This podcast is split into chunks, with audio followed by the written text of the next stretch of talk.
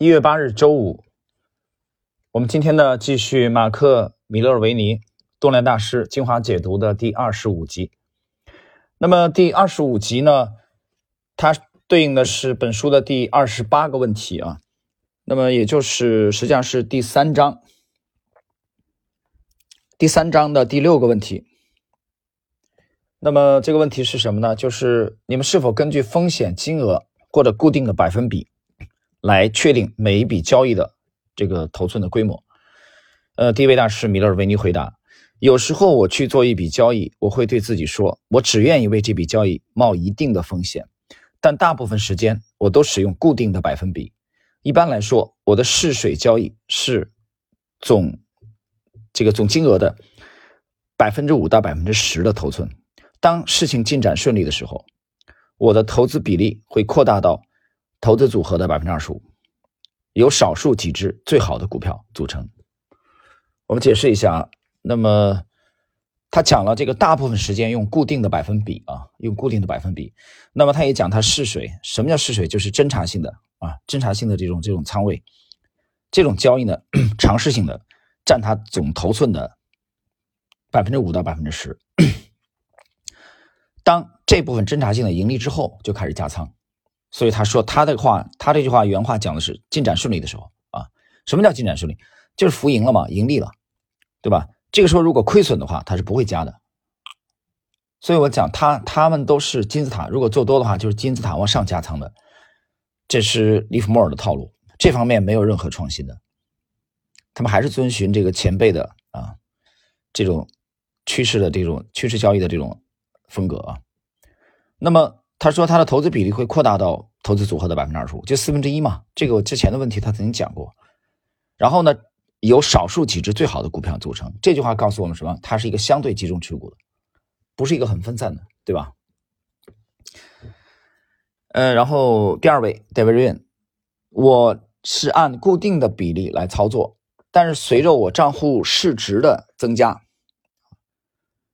那么这个百分比呢是保持不变的啊，就它只按固定的百分比来啊，来来来来调整。这样的话，其实戴维任的这个思路很简单啊，他用唯一的标准，这个唯一的标准就是保持固定的百分比。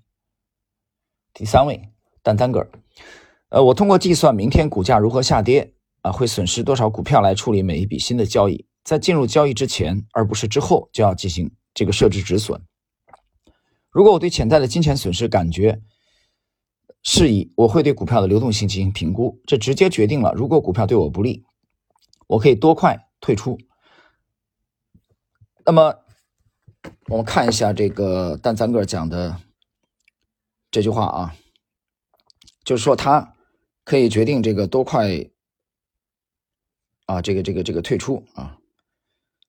那么风格的他讲了风格的控制啊，风险的控制必须在进场之前就做好了。那么，如果潜在的亏损金额是我能够接受的，我便接着评估这个股票的流动性。这笔交易一旦失败啊，我能够多么快的这个抽身？那么一直到这里，我才开始啊考虑最后一个重要因素：如果那是一只国际知名的这个股票，并且享有优异的企业的盈余啊，就是企业的盈利嘛，我或许会把总金额的百分之二十。买入这家公司的股票，一般的情况下，针对整体市场的这个主流的股啊，一般情况下，那么稍等一下啊，我这里要确认一下它的这个原文。每只股票的这个初始的仓位扩大规模大约在百分之五到百分之七，这个其实你看一下，这个跟呃。第一位有点有点类似啊，跟米勒维尼，我们看一下。至于走势更强劲的股票，我会加码。啊，强劲什么？上涨嘛，对吧？不涨能叫强劲吗？加码也是往上追加，向上的金字塔。你必须去感觉市场行情，才能确定适当的持仓规模。也唯有被市场狠狠的这个教训，啊，被市场的这个蹂躏。这两年的新词叫“按在地上摩擦”。啊，我佩服这些人，这些人太有文采了。啊，被市场修理几次之后，把口袋里的钱都赔光，你才会最终培养出这种直觉。这哥们说话很通俗啊，但三哥这这话很通俗。你要被市场修理的很惨啊，像洗衣机一样按在地上摩擦，你才会产生这种直觉啊，这种直觉。他这个但三哥很强调这一点。我记得在上一个问题他也是这么谈的啊，他说我们要跟要保持对市场的直觉。那通过什么保持对市场的直觉？就是他基本上有一个有一个这个口号或者一个做法，就叫基本上是永远不空仓的啊。他至少要保持百分之一的仓位。